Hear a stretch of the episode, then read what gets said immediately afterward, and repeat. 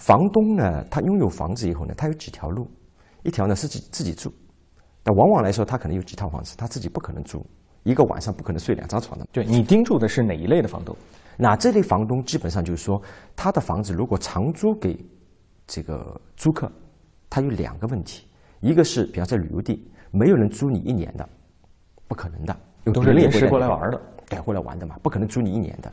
第二个呢，有很多的房东，尤其他房子比较好，他不愿意长期租给别人，因为当房子还给你的时候，其实很糟糕，你的房子要进行很多的整修，所以这一类的房东，基本上他所需要的是，他希望有一家管理公司替他很好的管理，然后才能增值。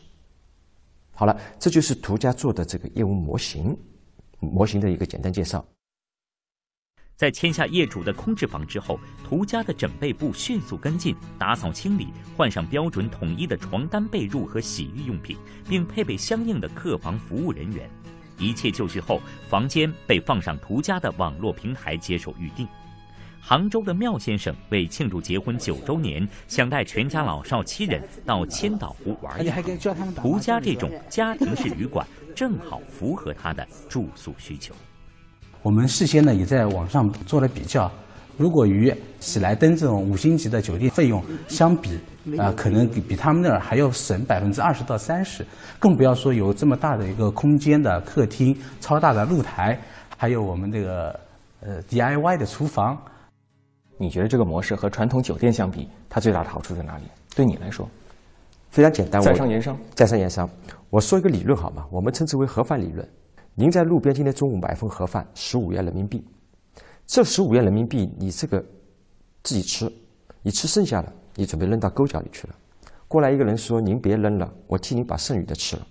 我再把这个盒饭的碗饭碗给洗干净还给你，我再给你五块钱。”那么这个模型对于途家在商言商来说好处在哪里？第一个，这份盒饭剩下的其实不值五块钱的价值，它可能值的是十块钱的价值。我给了这个。原来盒饭的拥有者五块钱，其实我剩五块钱。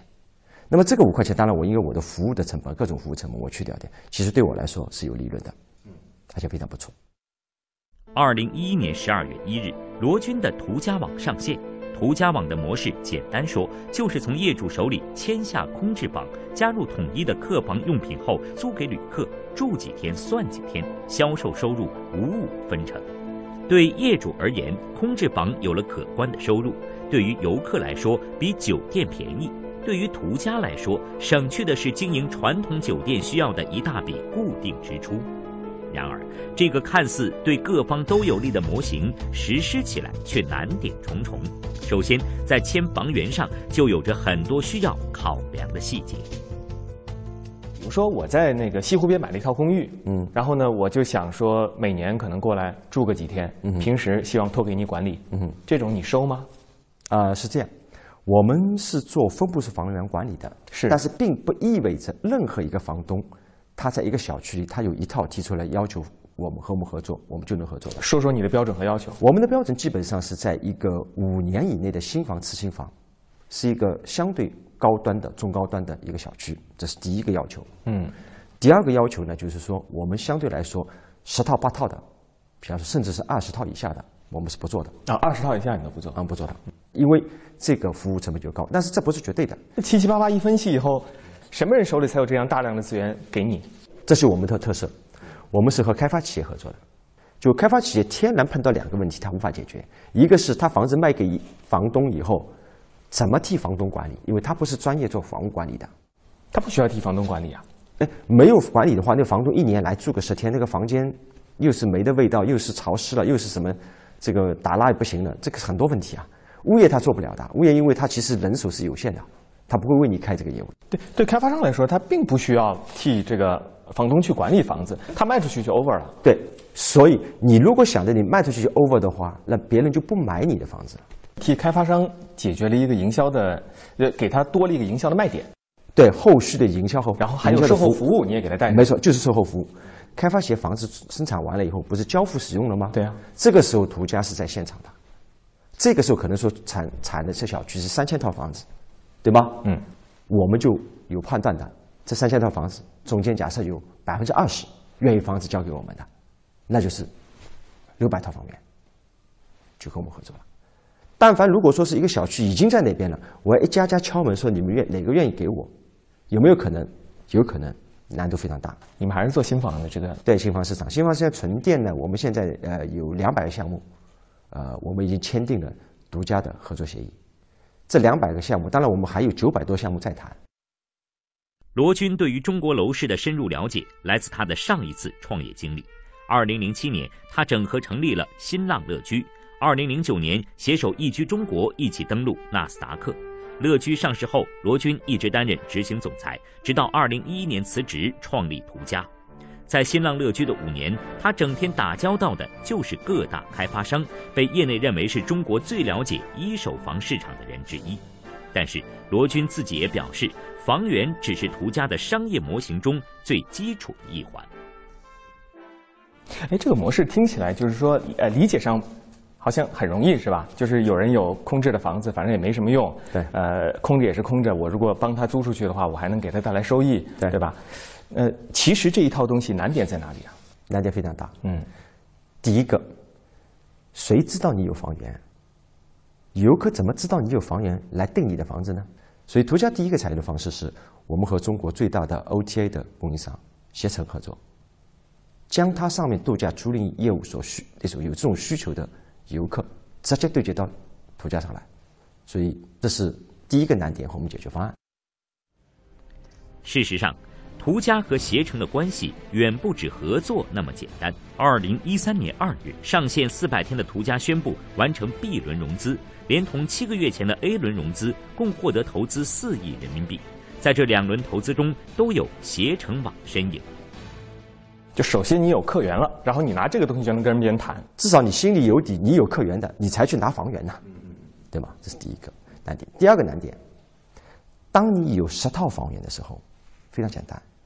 你花三个员工天天盯着他，当你有一百套房源的时候也不难，你可能花个十个员工为此好好服务。当你到一千套房源的时候来了，当你有一万套房源的时候乱了。现在你有多少套房？三万套。所以房源上去还不主要问题，因为房源上去意味着游客也是成比例上去了。嗯。那么你和业主之间的结算，你和游客之间的结算，比如说有房没房。什么状态？对，所有的房态，嗯，还有包括定了要退了，提前退了，对不对？住的有延时了，对不对？各种各样的问题发生了，嗯，房价周末价调整，嗯，等等，各种各样的问题都会发生了。这个不是一个传统的酒店的控房系统所能解决的问题，不能解决。我举一个非常小例子，比方说酒店的控房系统，它的门禁和它的中央的这个房态控制系统是联网的，嗯，所以它刷门卡等等好处理的。那我们不行。当然，我们解决方案是我们将这个门锁做成智能化的，它可以用二代身份证开，所以这些都是系统中间的一个一个神经末梢。但是这样的神经末梢有许许多多。再举个例子，可能一个电话过来说我的冰箱不制冷了，那么怎么办？所以我们对我们的所有的设备、还有档案、还有维修记录、还有巡查，啊，很多东西，这些东西不能放在纸上。全部在系统里面，所以当发生一个问题以后，我们马上 check。另外还有维修工到底在哪？你不能把城市这头的调到那头去，你更不能够这个城市调到那个城市去，所以你可能是要就近派单，嗯，维修很多复杂问题。为了解决好系统问题，罗军找到了创业伙伴梅丽莎，她曾是 HomeAway 的原 CTO。HomeAway 是全球最大的在线度假公寓租赁平台，也是途家的战略投资者之一。他们不仅开发了一套复杂的系统来管理途家散落在全国各地的客房，还自创了很多土办法，比如海南的旅游旺季是冬天，夏天则是青岛的旅游旺季。为平衡淡旺季用人需求，途家会用火车把客房阿姨在全国运送调配。我知道，呃，你们途家有一个特色，就是客人走的时候是不用查房，一关门人就可以走了。为什么你要这样规定？这个呢，呃，其实对于酒店系来说呢，这个是很容易的，而且现在都在实行了。嗯。但是对于我们这种业态来说呢，因为房间的设施要比酒店多，对，而且都是别人家里托给你管，托给我的。嗯。那么要谈为什么要这样做，那么我能不能返返回去看一下，我如果不做有什么后果？或者如果做了，我有什么后果？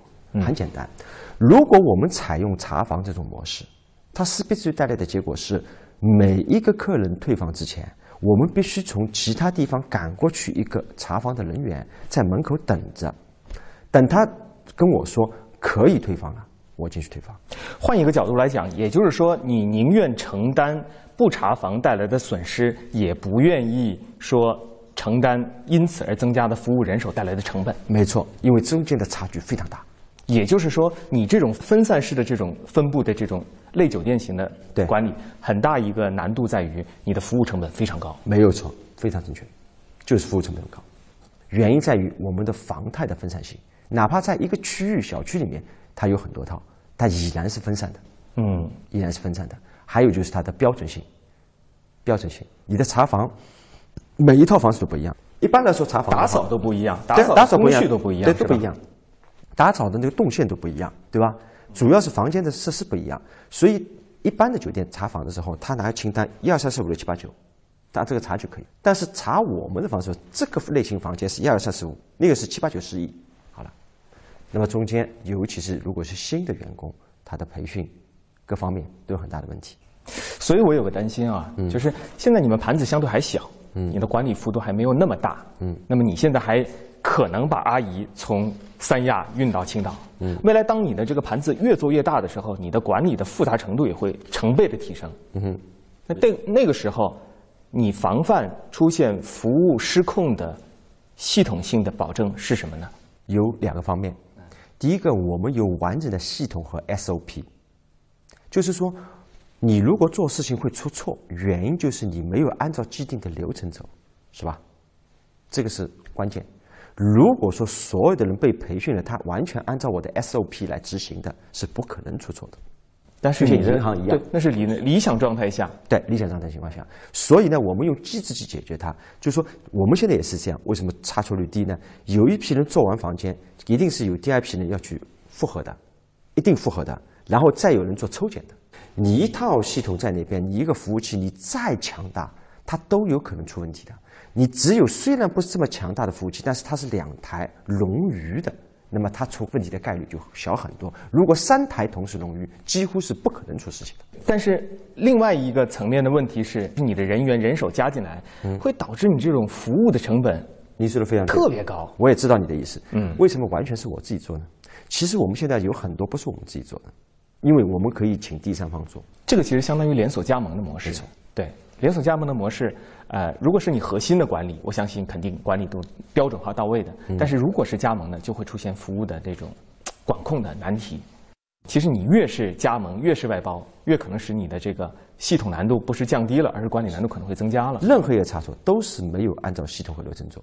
嗯，所以这方面我觉得可能是未来的一个，就是呃潜在的你需要克服的一个难关。没有错，嗯就是说，当我的业务量扩大以后，如何才能保证我们承诺的这个服务品质和质量？中国的房地产在经过了十年的暴涨之后，楼市已经成为政府调控的主要目标。接二连三的调控政策发出了明确的信号，保障刚需，打击投资。而途家的商业模式的基础，正是大量闲置的投资房。在越来越严的调控环境下，罗军未来的路会不会越走越窄？那么你从这个趋势来看，你觉得你怎么看待这个趋势？这个趋势对于途家的影响究竟是什么？这要看上帝是不是把那扇窗打开了。哪扇？因为你把门关掉了，那你你这个门关掉了，你投资的另外的方向有了没有？比方说，有充沛的金融产品被大众所投资了吗？你有其他的通道让这些资金走出去吗？如果没有，它还是会挤在房地产这扇门口的。你的意思是说，房价虽然调控还继续会涨，你是这个概念吗？我是这个概念啊除非两个问题解决了，土地的问题解决了，还有投资的另外的通道有了。会不会大家觉得持有这种投资地产带来的成本会越来越高，大家就不愿意再持有这种投资地产？这个道理很简单的，那你房子在生产吗？如果你房子不生产了，那些土地怎么办？土地没有了，收入在哪里？所以只要这些产品生产出来，就一定会有人要买。但是如果真的我们一个绝对情况，任何一个消费者个体都不去买这房子了，那么开发企业会把房子交到途家手上来，因为他也要拿了这房子要有个交代。他自持吧，自持也要经营的吧，所以好像是个利好，是吧？哪种方式都有我们这种沃克学兰多生存的机会。